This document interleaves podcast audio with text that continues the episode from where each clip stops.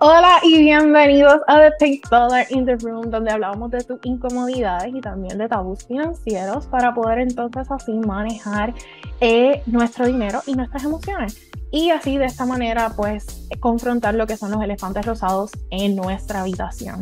Así que hoy quiero hablar con ustedes porque para poder llegar a, alcanzar la estabilidad financiera y también para obtener primero que todo la estabilidad que uno está buscando en nuestra vida financieramente, eh, seguimos celebrando a aquellos estudiantes que comenzaron este mes y que ya se está acabando. Así que en esta última semana del mes de agosto les tengo, ¿verdad? Este tema libre y les tengo una sorpresa bien grande.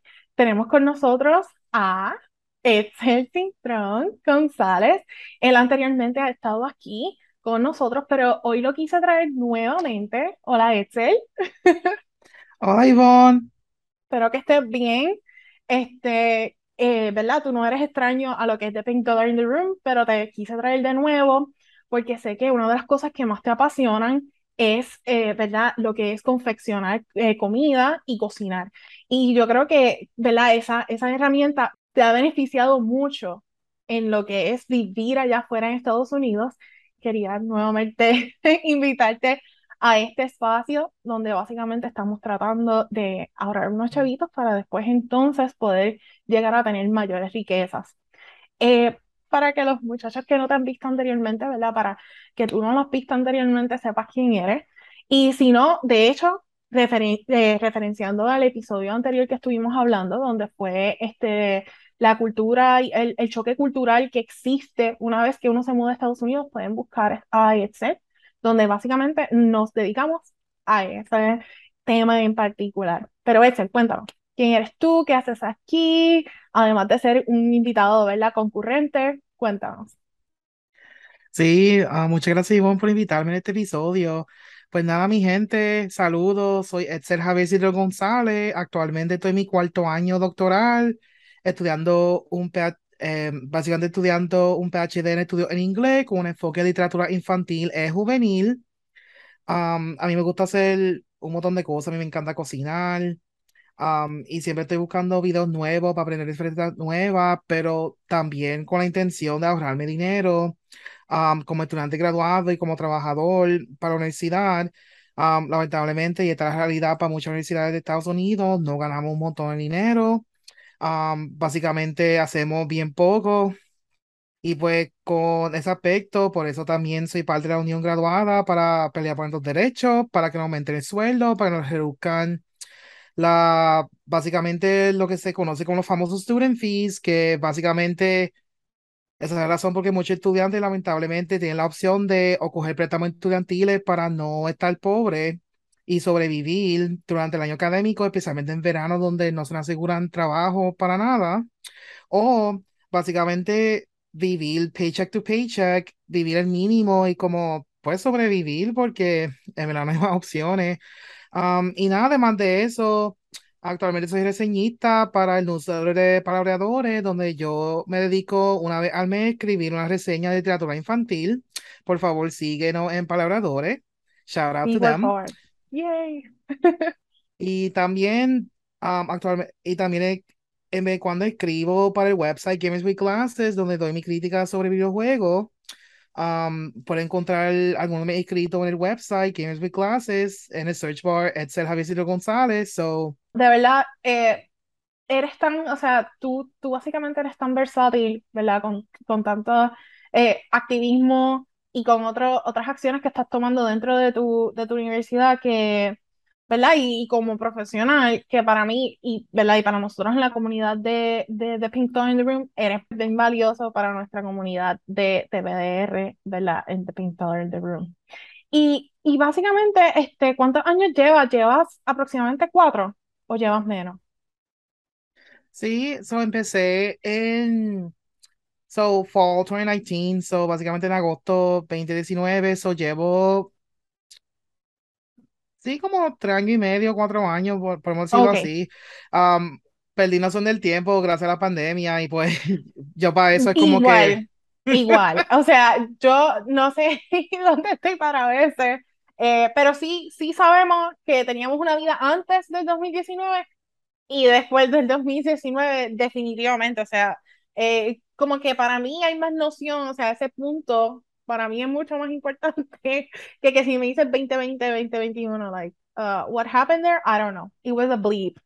Uh, pero te lo pregunto, ¿verdad? Porque quiero preguntarte como que, ¿qué ha sido tan positivo el tú haber experimentado lo que has experimentado en estos años, ¿verdad? Pandémicos, pero dentro de lo que viene siendo la vida universitaria, o sea, ¿cómo, ¿qué ha sido lo más, lo más positivo que tú has experimentado en términos de, de tomar iniciativa, ¿verdad? Para independizarte y también para ahorrar unos chavitos, ¿verdad? Como que lo tienes más marcado, está más claro contigo, como que te estás dando cuenta ahora mucho más o lo aprecias más que antes, porque anteriormente pues quizás uno tenía más apoyo de nuestra familia, ¿verdad? En Puerto Rico, que lo que es en Estados Unidos, pues en Estados Unidos pues básicamente tienes que valer tú solo. Eh, o sea, ¿cómo ha sido esa experiencia? ¿Ha sido positiva? Eh, y nada, vamos a empezar por ahí. No seguro. Pues definitivamente al comenzar mi estudio fue difícil porque pues vengo aquí nuevo, no conozco a nadie y básicamente es como el culture shock de y esto lo hablamos también en el último podcast donde había explicado mi experiencia y básicamente como tenía que adaptarme de que ahora soy como, como dicen las redes sociales, un adulto de verdad. Como que quote, obviamente cuando vivía en casa, pues yo ayudaba a mami con biles, por ejemplo, groceries and stuff. Sobre ese aspecto sí era adulto porque apoyaba también, pero ahora estoy solo, o es como que se siente más real. Pero al mover el tiempo, um, creo que es la experiencia más bonita que he recibido acá, es como la comunidad que he creado. Um, he conocido y pues esto ha sido en the back of my mind también, mudarme a los Estados Unidos. He escuchado historias de colegas donde um, lamentablemente entonces hace doctorado, no he encontrado como que amistades buenas o como que esa comunidad donde ellos pueden ser vulnerables y como recibir ese apoyo.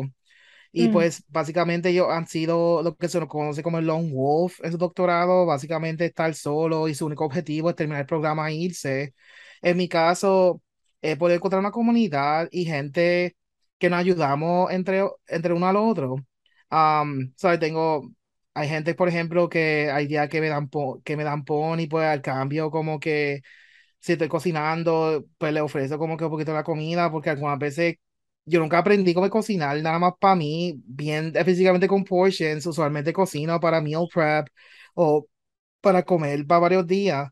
So, ofrezco eso como que no necesariamente como un intercambio, porque eso nunca lo discutimos, pero es como un gesto de generosidad de mi parte, como que agradecer, pues muchas gracias por ayudarme en estos momentos difíciles. Y Sí, no, pues, definitivamente. Pero sí, definitivamente contra esa comunidad ha sido, ha, ha sido de verdad la experiencia más bonita de todo esto. Y de verdad, con esas amistades que sí puedo llamar como que amigos. Qué bueno. Y no, y tocaste un tema bien importante porque eh, no solamente tienes amistades, eh, ¿verdad? De, de otros países, porque estas personas también vienen, vienen solos por eso mismo, pero no son parte de la cultura, eh, pero aprendes nuevas, nuevo, eh, ¿verdad? Nueva cocina gastronómica, por decirlo así. Eh, y, y no solamente eso, sino tocaste el tema, dijiste meal prep y lo que son las preparaciones de comida para poder nosotros como que sustentarnos en el día sin tener que pensar mucho. Yo creo que, que eso trae muchos beneficios a las personas que están enfocadas en estudiar, como que, eh, ¿verdad? Quizás normalmente si tú estás en tu casa y tu familia está ahí, pues tu familia te da comida, pero para aquellos que, que están, ¿verdad? Este, viajando eh, dentro de la isla, ¿verdad? Puede ser dentro de la isla si tú estás viajando o si tú estás en otro país. Eh, lo que es utilizar el meal prep es una de las técnicas más importantes porque anteriormente, este, ¿verdad? Las personas que hacen presupuestos, o por lo menos las que se valen sí solas, porque pues le dan un allowance, ¿verdad? Le dan esta cantidad de dinero. Este, es, este dinero en específico, tú tienes que extender el, el peso, como decimos aquí en Puerto Rico, de tal manera que rinda para esa semana, para ese mes, para esos dos semanas si es que es recurrente por dos semanas, a lo que llega o el próximo cheque, si es que estás trabajando. o si estás recibiendo algún incentivo, que si no viste el episodio anterior, por favor regresa al pasado, porque básicamente en el pasado episodio te enseño otros tipos de incentivos que puedes utilizar, ¿verdad? Ingresos, mientras también hacemos lo que estamos haciendo aquí, que es el meal prep. Así que de verdad, de verdad, es súper importante como que poder utilizar todo esto a la misma vez, fusionarlo ¿verdad? Y tener un plan estratégico para nosotros extender el pesito, como decimos por aquí, porque no necesariamente cuando estés comenzando vas a tener mucho dinero, ¿verdad? El, el, el, el job, el empleo, no necesariamente lo vas a tener porque estás enfocado en estudiar y no hay nada peor que yo saber que después de que llevo estudiando como tres o cuatro horas, me da hambre y no sé lo que quiero comer. Es horrible. So, es bueno como que planificar con anticipación qué es lo que vamos a estar comiendo ese día. Eh, y cuéntame, ¿cómo es que tú preparas todo esto de los meal preps? Cuéntame. Pues fíjate, ha sido un proceso y he aprendido mucho de mi técnica gracias a mis amistades. Ah, por ejemplo, mi amiga Sayanti, ella lo que usualmente hacía es que ella iba al grocery store todos los sábados y pues ella compraba sus groceries semanalmente en vez de al mes. Y pues ella me había, ella me había dicho y habíamos hablado de que, pues, por ejemplo, si uno compra el mes, uno compra demasiada compra, pero usualmente como la mitad de esa compra, si no se, se, básicamente se iba a gastar porque, oh, se me olvidó los vegetales que había comprado como parte de mi bulk, me enfoqué mucho como que es en las comidas, por ejemplo, o en los frozen foods, y pues semanalmente y esto yo lo he cambiado, yo puedo concentrarme en, ok, esta semana me quiero enfocar mi meal prep en tal comida. So me concentro en esos ingredientes específicamente y al hacer eso he visto un cambio en cuanto yo gasto en groceries. So antes, por ejemplo, puedo decir que fácil gastaba, por ejemplo, en Walmart como 230 al mes en groceries.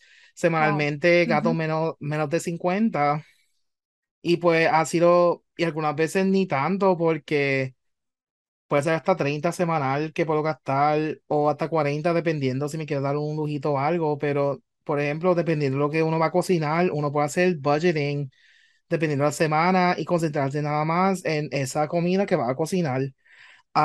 También he buscado videos en YouTube donde dice how to budget dinner for for under $20, por ejemplo, que eso ha sido mm. videos bien populares donde la gente te enseña de que, mira, para cuatro, mira, con 20 dólares puedes comprar estas verduras, estos ingredientes y te da suficiente para que una familia de cuatro coma. Y pues he visto esos videos y he aprendido diferentes formas como ellos, como estas personas hacen esa negociación con qué van a comprar, qué ingredientes me gustan a mí que eso otro aspecto importante, va a comprar lo que a ti te agrada, no va a comprar algo que sabe que no te va a gustar. Que lo bote, o que lo bote. Ajá. Sí, que eso es lo peor, que si yo sé que a mí no me gusta cierta verdura, yo no voy a comprar cierta verdura, yo voy a modificar esa receta y como añadir algo que así me agrada y si me va a dar ganas de comer. Que eso es lo más importante de meal prep, yo pienso que todo lo que tú cocines te tiene que gustar, porque tú vas a comer ese meal prep básicamente cuatro veces en la semana por cuatro días. So, tiene que ser algo que sí te encanta comer y que sí te encanta y que va a disfrutar esa comida, básicamente. Pero esas han sido algunas técnicas que yo he encontrado útiles para mí, especialmente con mi vida bien ocupada como estudiante doctoral.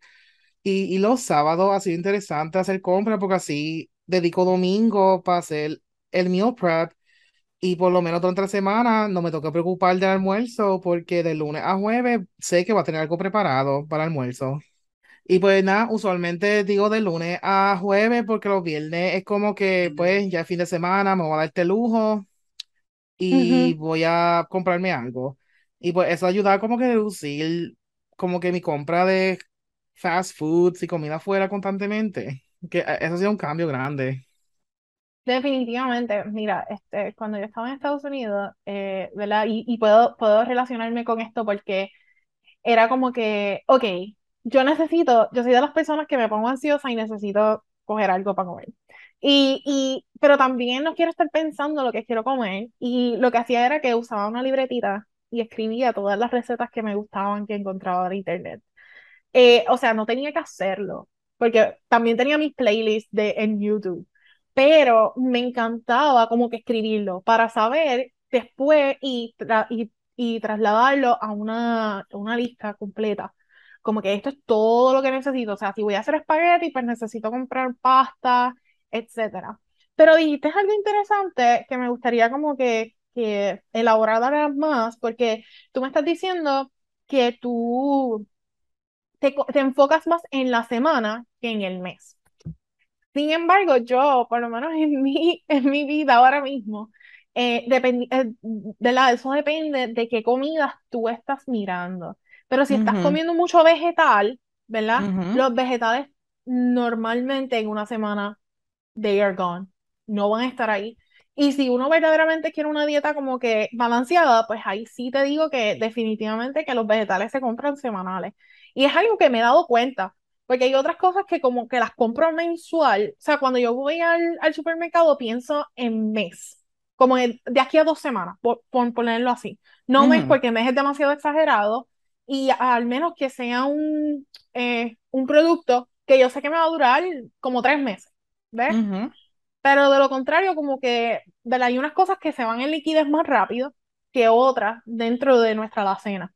Y, y sí, casi siempre yo proyecto a dos semanas. no sé si estoy mal, pero me suena interesante y, y gracioso el hecho de que tú estás haciendo semana como yo lo hacía anteriormente, porque yo pensaba así. Y de hecho, eso se ajusta a tu, a tu ingreso. O sea, si tu ingreso entra eh, bisemanal, pero tú necesitas semanal, eh, y definitivamente lo gastas más en lo que son los vegetales, que no cuestan tanto.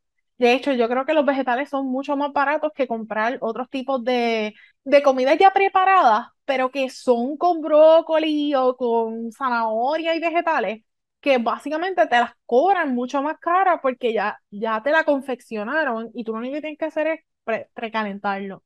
Eh, que es algo que, o sea, hasta yo veía mucho cuando trabajaba en Estados Unidos, que la gente, por no pasar trabajo, preferían comprar hot pockets o comprar pizza o comprar, eh, ¿verdad? Pizzas congeladas. Y yo decía, ¿pero por qué? Eh, y, y, dime, ¿qué tú, ¿qué tú piensas de eso? Como que tú piensas que es mejor hacerlo from scratch y tú sabes como que hacerlo a mano, puño y letra, como dicen por ahí, pero, pero completamente eh, homemade. ¿O tú eres del team de que lo precaliento y olvídate? Pues a mí me, bueno, como a mí me encanta experimentar la cocina, yo diría, yo prefiero hacerlo por, um, por scratch obviamente se no es negando que si la persona compra algo uh, frozen. Ajá, no se sientan guilty. exacto, porque que créeme que cuando la semana y hasta el weekend han sido fuerte, eso un resuelve fácil que tú calientas la pizza y por ejemplo yo que y por ejemplo yo que vivo solo, pues eso me da comida para el día que se calienta la pizza y hasta el otro día um, tener leftovers. Que eso ha sido que es funny porque no, ah, bueno, por hablar de esto, porque esto es como un nuevo culture shock, pero mm. mucha gente, mucha gente aquí en Estados Unidos como que no le gustan los leftovers y es como que, oh, yeah. es como que, what? o sea, pero ¿qué tú haces con la comida que te sobra? Like, y, la boda, lo sé. Ajá, y es como que no, pecado, like, no. Las leftovers son esenciales porque, pues, gracias a leftovers, yo economizo tiempo que me tomaría cocinar algo nuevo. Y por ejemplo, o sea, nosotros que en nuestra cultura utilizamos tanto arroz blanco, el arroz blanco se puede convertir en un arroz chino fácil. Como que tú no tienes, eh, yo conocí estudiantes en, ¿verdad? en tiempos de universidad que me decían, yo hago arroz blanco, pero es para comerlo con arroz y habichuela y después convertir el arroz chino. Y, o sea, y jugaban con el mismo ingrediente de diferentes maneras y decía, válgame Dios, o sea, igual con en las plantillas de burrito, o sea, puedes hacer un burrito hoy, puedes tostarlo y convertirlo en taco, o puedes convertirlo en una quesadilla y nada se va a caer, o sea, el mundo no se cae porque tú intentes eso. Eh, y, y es verdad, nosotros tenemos que aprender a ser como que más creativos con la comida y, y, no solamente hacer perder el dinero, ¿verdad? Comprando un montón de productos que al final del día quizás nosotros nunca le dimos un propósito se pierden en la nevera y tú perdiste tu dinero. So, yo sí soy fiel creyente de que si tú encuentras una cosa y oh, encuentras A y encuentras B y los dos eh, se pueden mezclar, úsalo. Porque definitivamente que, que no hay nada, por lo menos a mí me encanta ver mi nevera que al final de la semana o la segunda semana ya esté vacía. I know que hay gente que se paniquea y dice, ay, no tengo nada, si mañana viene un huracán o si mañana viene el fin del mundo, no tengo nada. Pero para mí es como que sentir que lo logré, ¿sabes? Como que logré eh, satisfacer todo lo que necesitaba, bajé la lista y hoy vuelvo otra vez y hago un reset. Y no se pierde, no se pudre la comida. Eh, o sea, yo odio los, las neveras llenas de comida podrida porque digo, pero ¿y por qué lo dejaste morir? Te lo pudiste haber comido, quizás lo hubieses calentado. Y, y, y te digo, Excel, eh, tú no eres el único, porque aquí en Puerto Rico también hacen lo mismo. Le gustan comer comida fresh. Y creo que es algo que tiene que ver con nuestra riqueza. Ok, nosotros normalmente nos vemos pobres, pero no saben lo, lo, lo valioso que es nosotros tener comida fresh, en la, eh, o sea, fresca, de que la puedes conseguir mañana y la puedes cocinar hoy y está en perfectas condiciones. Hay países que no tienen esos lujos, pero nosotros lo vemos tan normal que es como que, ah, pues yo no, ay, olvídate, yo no, y, y, es algo que tiene que ver con la apreciación de otras culturas. Como que, fíjate, nosotros tenemos, eh, ¿verdad? Abiertos estos mercados donde tú entras y ves la comida ahí, pero es como que hay otros mercados que no son así, que se les hace bien difícil conseguir las frutas y ciertos vegetales. Eh, y, y específicamente cuando nosotros estamos teniendo ciertas escasez, ¿verdad? Porque van a ocurrir, esas crisis van a ocurrir pero, ¿verdad? ¿Cómo, cómo entonces, eh, volviendo acá al tema de, de todo esto, ¿cómo tú haces que rinda tu comida dentro de la nevera? Bueno, es una buena pregunta. Y, y parte de mi inspiración ha sido, pues, eh, en mi tiempo libre viendo los Instagram Reels, pero hay algo que me satisface sobre los videos de organización, y cuando digo video de organización me refiero a videos donde las personas compran los diferentes bins y ellos categorizan cada bin para decir, este es mi bin de vegetales, este es mi bin de fruta, este es para los huevos, um, esto es para, vamos a decir, yo, yogures, por, snacks, por ejemplo, o pan, pero Ahora mi nevera, pues, si lo ves ahora mismo, tengo algunos vines que son para propósito o para comida específica. So, por ejemplo, la parte de abajo me concentro en leche, jugo, pero también dedico la parte de abajo para poner um, comida que había cocinado y mis leftovers, porque eso, eso es um, acceso fácil para yo buscar esa comida. Visualmente, claro. Visualmente, y pues los otros vines pongo vegetales cosas que sé que tengo que cocinar pronto, si no se me van a dañar. Y usando ese sistema me ha ayudado mucho como que conservar más la comida en términos de no dejar, no dejar que se pudra o que se muera en la nevera, por decirlo así. Exacto, porque está en tu mente, tú lo ves tan rápido, tú abres la nevera. Exacto. Y otra cosa que he hecho es que he usado el freezer también para conservar vegetales. Si sé que voy a usar mis vegetales para hacer una pasta, por ejemplo, o un crock pot, que eso es un slow cooker para cocinar con carne, pues yo los corto, los preparo antemano y lo pongo en Ziploc bags.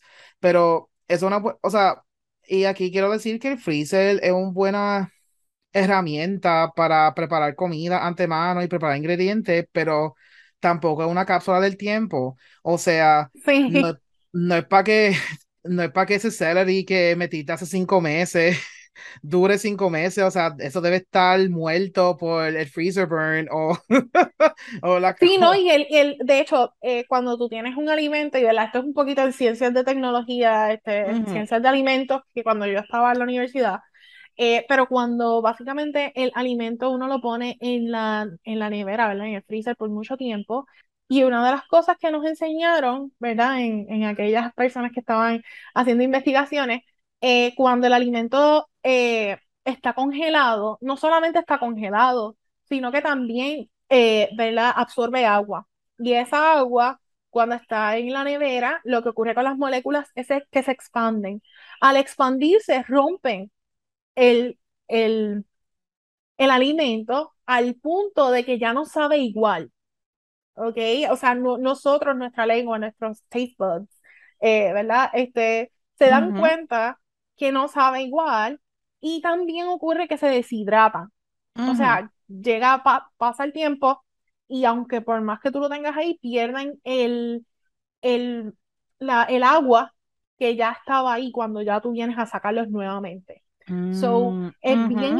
Sí, importante, exacto, es bien importante que nosotros hasta cierto punto tengamos un- una, un- una ventana específica de tiempo para poner el alimento y te va a durar más que lo normal. Por ejemplo, yo en mi caso eh, hago esto mucho con el pan. El pan normalmente absorbe agua.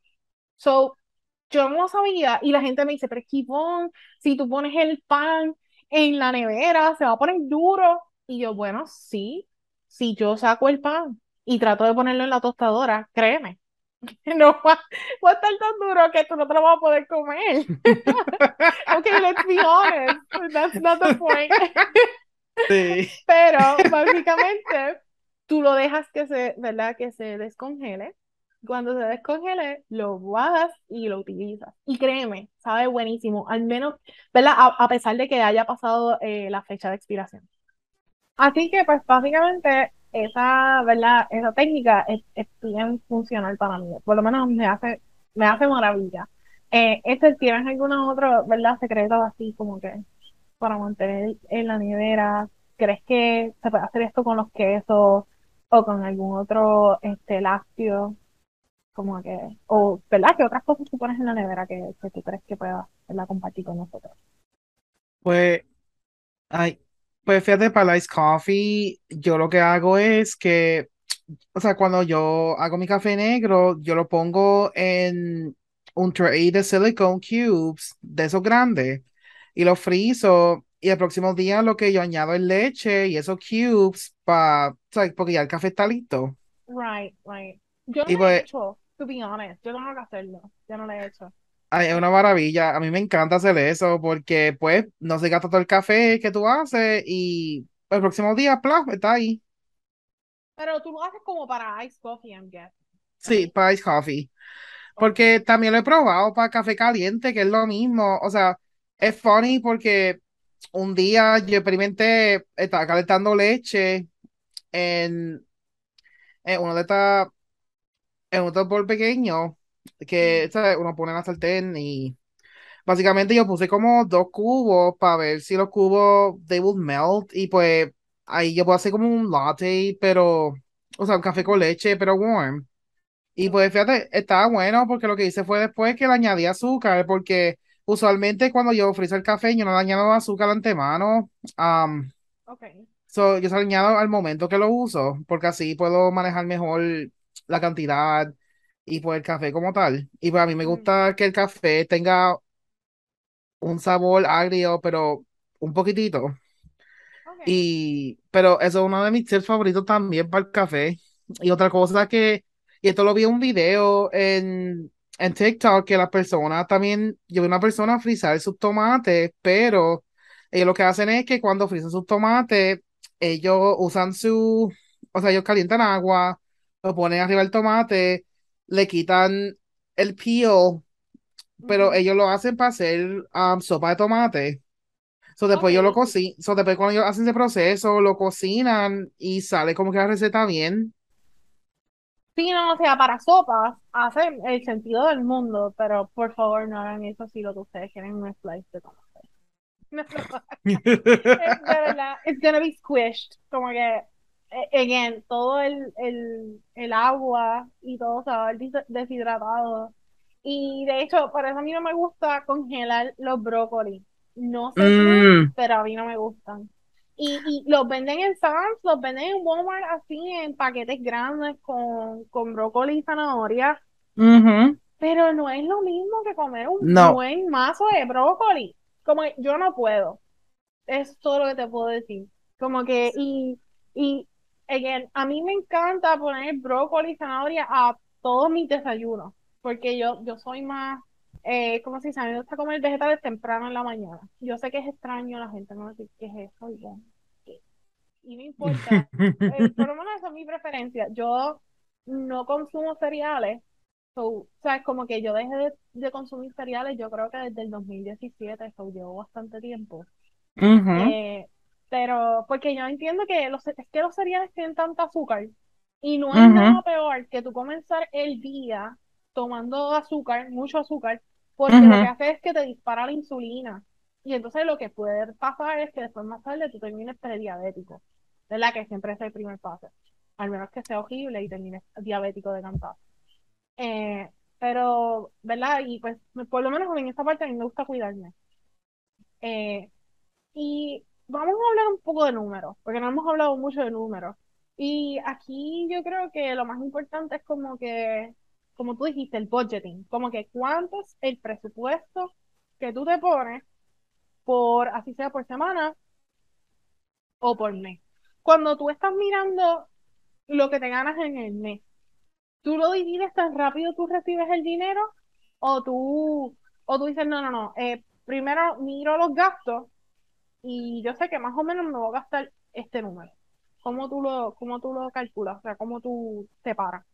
Pues la forma como empecé y esto ah, teniendo, teniendo en mente de que cuando de graduado mi contrato es nada más de nueve meses al año, mm. que el primer mes que agosto y el último que el último mes que es mayo nada más nos dan la mitad del cheque como tal, porque así como dividen los pagos, So, al empezar, yo experimenté y yo básicamente con los recibos de la semana hice la compra con el plan de que voy a cocinar esta receta específicamente, cuál es el recibo y después hice mis números como que, ok, esta semana gasté, por ejemplo, vamos a decir que gasté 43 y que mi gol era gastar menos de 50 y que hice ese gol para esta receta específicamente.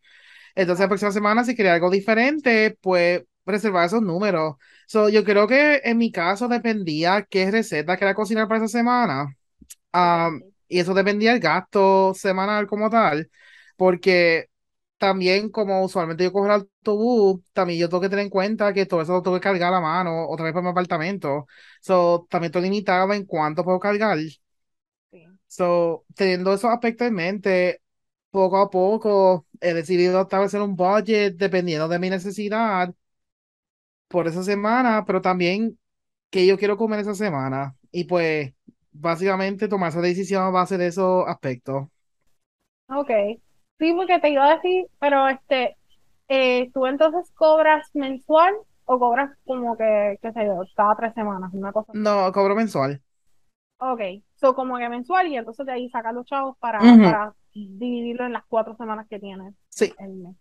Ok, en mi caso, como yo a veces lo miro desde el punto mensual, porque básicamente casi siempre eso es lo que hacemos. Y, eh, ¿verdad? Yo estoy, yo y mi novio, so básicamente ese es el tiempo que nosotros decidimos, somos dos personas, pues también el presupuesto depende, ¿verdad? De, de cuántos coman, pues si comen mucho, o una persona da como por cinco, pues ya tú sabes que pues, o hay que bajarle la boca a la persona, o básicamente, ¿verdad? Como que este es el budget que tenemos, no nos podemos pasar de eso. Exacto. Eh, pero para mí, eh, al mes yo me podía gastar como esos números que tú dijiste al principio de 830, por ahí, con esto de la inflación y todo, o sea, a ese nivel. Porque anteriormente, antes yo creo que no me pasaba de 810 o qué sé yo, 800 y cuidado, 400. Pero como todo se ha duplicado, en cantidad de, de lo que vale lo, los alimentos ahora, pues yo en esa parte, pues, como déjame calmarme o déjame no gastar en tanto, you know, eh, junk food, porque yo creo que los junk food tuvieron mucho. Eh, era como que, mira, me voy a, enfocarme en lo que son los brócolis, o sea, los vegetales, eh, de las cebollas o el pan, que eso sí son importantes, los carbohidratos y después, pues hasta ahí. Um, eh, so, definitivamente que, que sí, o sea, tener en presente el número mágico que tú más o menos te vas a gastar es importante para tú saber si le vas a bajar un poquito menos y un poquito más. Entonces, hablando de presupuesto, hablando, hablando de presupuesto, tú dices que los viernes lo utilizas para comer fuera, como que para premiarte.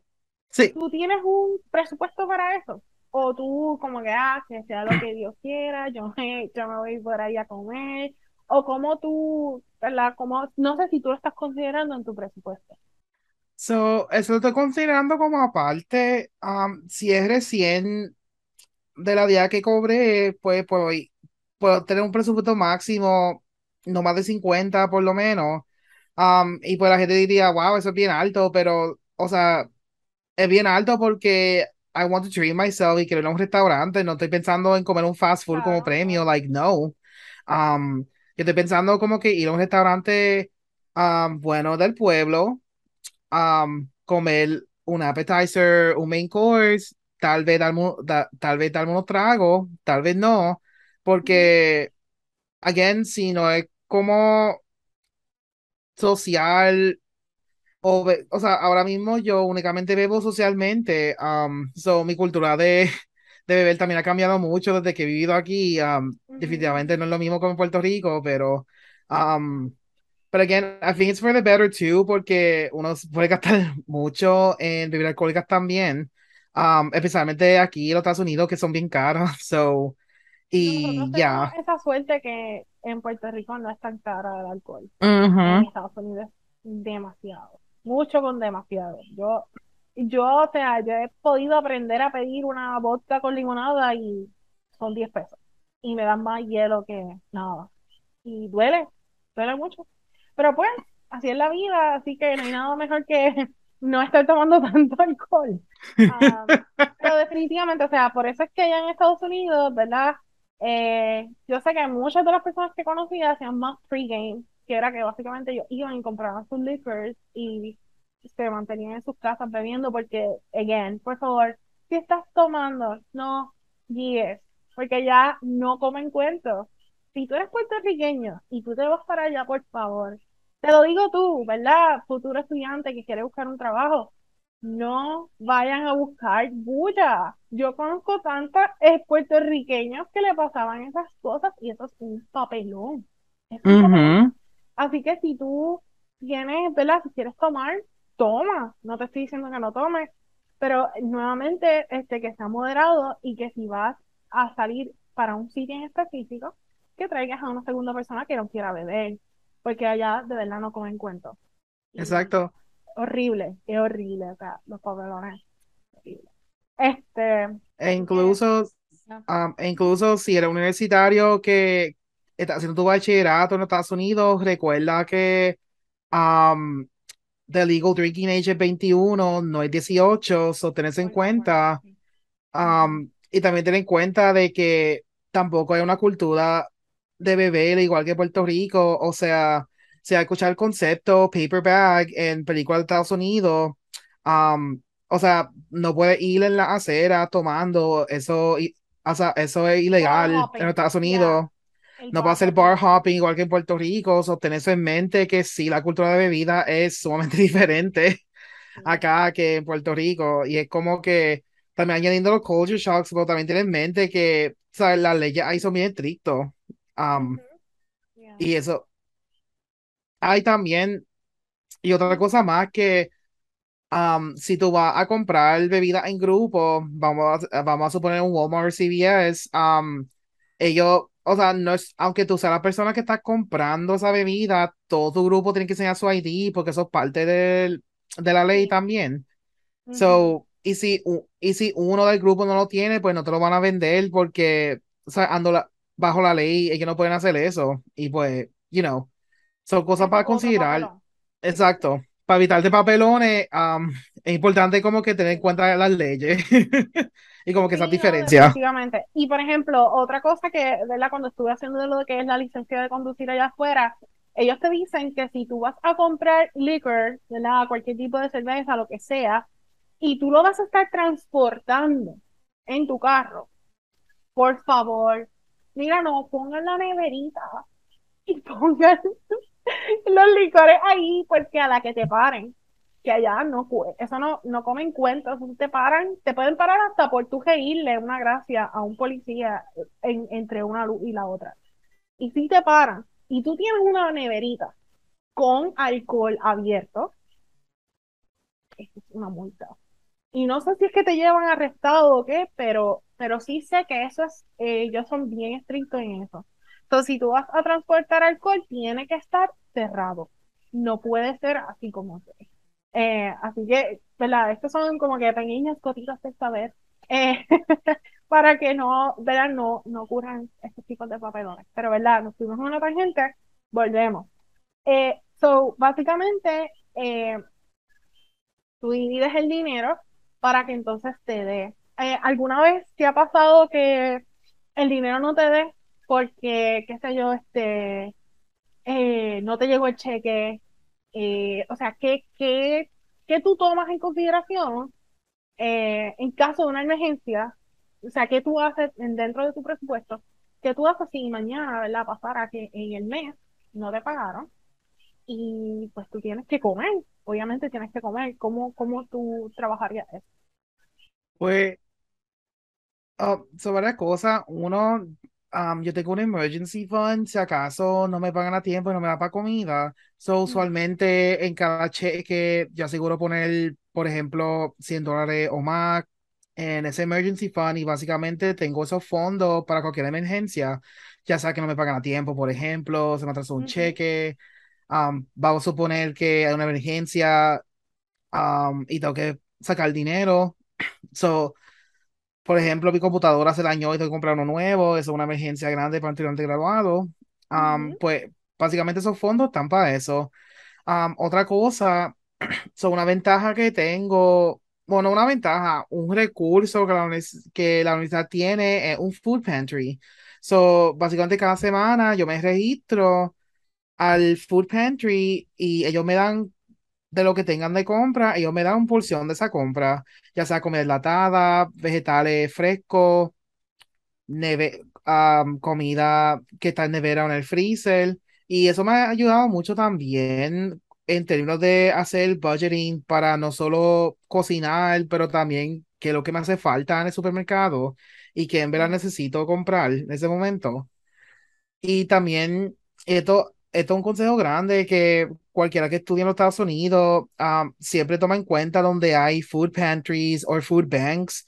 Um, aprendan ese concepto, estudien ese concepto, que eso te puede salvar de verdad cuando en cualquier momento que no tengas para comer o que estás sufriendo muchos gastos financieros, por ejemplo, pues eso de verdad es un recurso sumamente bueno. Y pues sé que a mucha gente tiene como que este mindset que me, le da vergüenza ir a estos sitios, a estos recursos, pero el momento que te sientas transparent y vulnerable para yo decir, mira, ahora mismo tengo problemas financieros, vamos a usar estos recursos, porque es el momento donde debes de usar estos recursos um, y como que dejar cualquier otro sentimiento negativo hacia estos recursos para atrás, o sea, dejar la vergüenza atrás porque ahora mismo tú estás en survival mode y eso es lo más importante que uno tiene que pensar para subir Exacto, más que el orgullo, más que el ego, pensar que todos nosotros somos humanos, que no siempre vamos a tener todos los recursos a la, a la disposición, pero sin embargo, este, el aceptar esa vulnerabilidad nos puede abrir puertas para que otras personas en el camino nos puedan ayudar. Así que, además de los food pantries, eh, ¿verdad? Quiero incluir a ese término el hecho de las iglesias. Muchas veces las iglesias te donan, ¿verdad? Y tienen dentro un food pantry que tú básicamente vas allí y, ¿verdad? Se le, se le da a, a los necesitados, así que te van a buscar información, eh, pero, ¿verdad? No es evasivo, no es, perdón, invasivo, perdón. Eh, al punto de que tú tengas que dar un montón de información y hasta tu seguro social, no. Sino que tú tienes que decir, ¿verdad? Sé honesto, mira, me, me eh, tengo escasos recursos, etcétera. Eh, ¿Verdad? Y especialmente si estás empezando. ¿por, ¿por, qué te vas a esconder? Porque tú tienes un ingreso menor, tú, no eres, tú no eres menos persona por pedir ayuda, ¿ves? Muchas veces nosotros no, no, nos juzgamos a nosotros mismos porque como que no, pero es que yo no puedo hacer eso. Ay, Dios mío, no, Dios mío, o sea, yo, yo quedo en la página de Cheo. Horrible. Y no, o sea, definitivamente que no. Eh, eh, cuando yo, ¿verdad? Estuve en Estados Unidos, había muchos puertorriqueños conmigo y también hacíamos eso, íbamos en grupo, literal, íbamos en grupo y aprendíamos a, a participar de los food pantries. Y si tú te sientes mal, porque tú no quieres ir a un food pantry porque sientes este weird feeling de que, de que tú estás robando eh, los alimentos a otras personas más necesitadas, necesitadas. No vayas al principio de, los horarios que tengas, ve al final. Y es algo que yo respetaba y que yo me comparaba con los demás y decía, bueno, ¿quién aquí tiene más necesidad que yo? Porque yo no soy. ¿Me entiendes? Yo, yo podía tener un, un buen cheque y sabía cómo manejarme, pero sí participaba en los food pantries. Entonces yo lo que hacía era que yo llegaba tarde. Yo llegaba tarde y lo que sobrara yo lo buscaba, porque literalmente los food pantries eh, a las iglesias se le donaban alimentos que se estiraban por, qué sé yo, el, eh, unas semanas después y venían de Walmart, tenían de Ujú. y se pedía comida, era horrible. Y yo decía, pues no, pues yo voy a participar de Food Pantry porque mi misión es que no se pierda la comida, ¿me entiendes? So, yo iba, pero era desde ese, desde ese objetivo, ¿verdad? Desde ese punto de vista. Eh, y pues para no estorbar y dejar que otras personas pudieran comer también, pues yo los dejaba al principio. Pero definitivamente que, que gracias por tocarlo, Esther, porque es- definitivamente que el Food Pantry cambió mi vida. Como que yo hasta lo extraño, porque aquí en Puerto Rico eh, hubo, ¿verdad? Hubo un nuevo cambio dentro de la pandemia, donde ahora pues eh, hay ciertas organizaciones eh, colegiales, ¿verdad? De la universidad.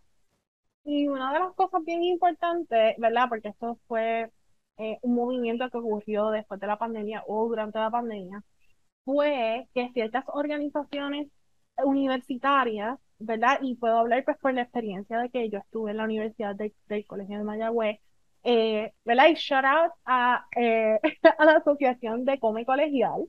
Ellos estuvieron dentro de esa Uh. iniciativa donde básicamente eh, donaban cajas de alimentos, además de que ¿verdad? hubo otros tipos de eh, incentivos federales que traían esta misma iniciativa y compañías ¿verdad? non-profit o, o sin fines de lucro traían esto de las cajas de alimentos para ayudar a la comunidad. Y que recientemente, o sea, Come Colegial estuvo ahí entregando cajas a, ¿verdad? de alimentos para los estudiantes, así que yo, eh, ¿verdad? Felicidades a todos los que pudieron, eh, eh, ¿cómo se dice? Pues poder eh, aprovechar esta oportunidad que, que nos brinda dentro de la comunidad eh, universitaria.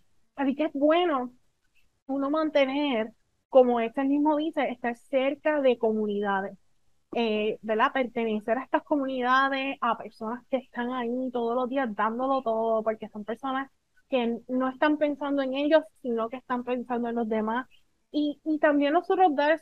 El granito de arena y ayudar, ¿verdad? Si nosotros podemos estar en dentro de, de estos tipos de acciones eh, comunitarios, yeah, go for it, go for it. De verdad que te- tú, tú cobras doble, cobras doble porque no solamente te das la gratitud de otros estudiantes, sino que te conviertes en una conexión para muchos.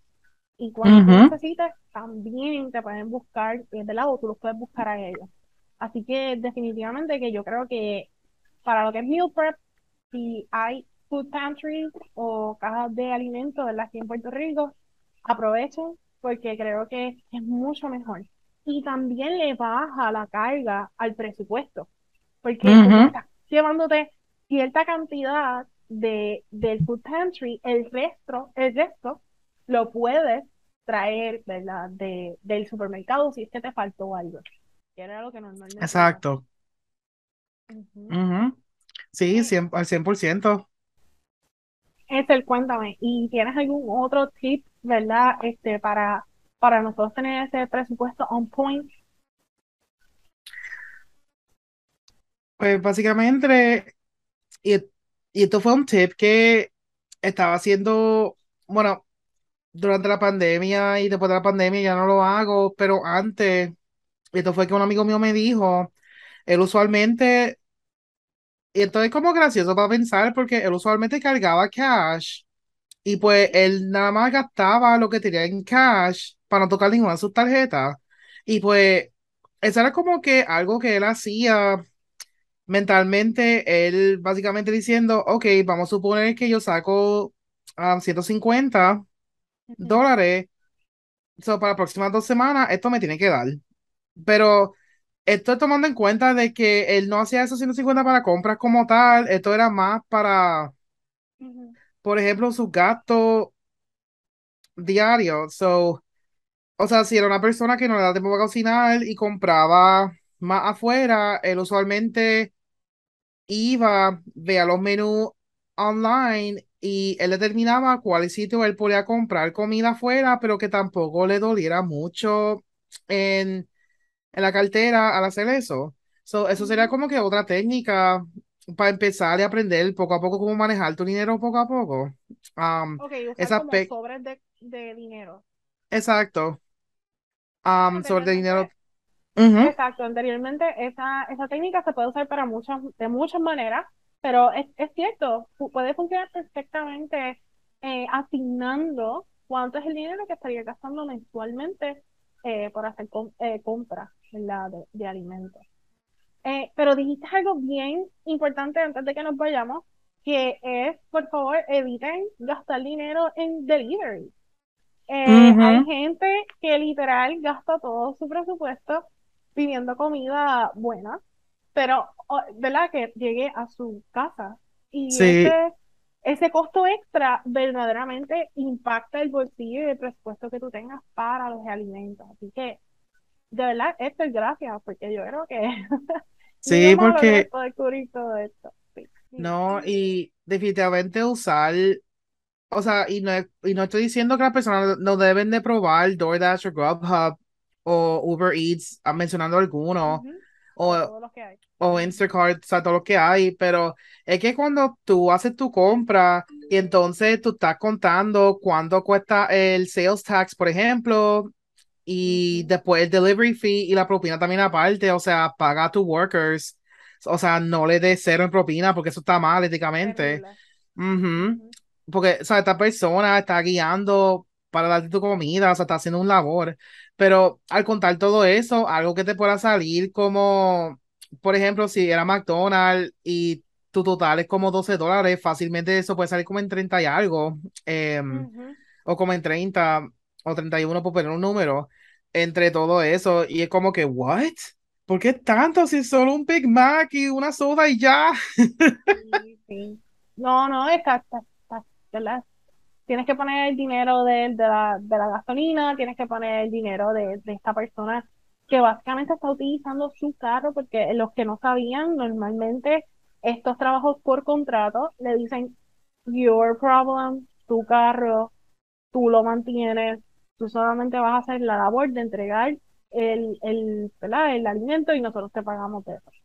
Así que es bien importante eso que estás diciendo y, y sobre todo darle un tip, por favor, o sea, ellos se matan Ujú, por, por traerte la comida. Así que gracias nuevamente, Esther, por estar aquí con nosotros. Yo creo que, que ha sido una entrevista bien productiva y yo espero que, ¿verdad? Tú que me estás escuchando, hayas aprendido eh, nuevas estrategias y nuevas destrezas de cómo podemos de esta manera ahorrar, ¿verdad? Y extender el pesito dentro de lo que es el presupuesto.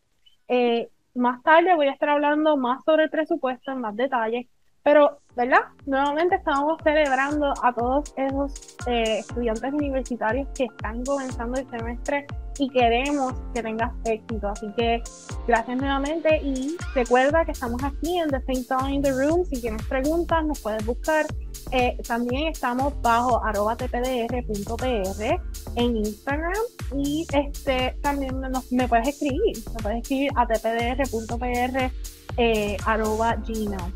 Eh, así que nada, eh, para la próxima vamos a volver y que tengas un gran fin de agosto, ¿verdad? Porque vamos a estar en septiembre pronto. Así que nada, gracias por escucharnos. Hasta la próxima. Bye.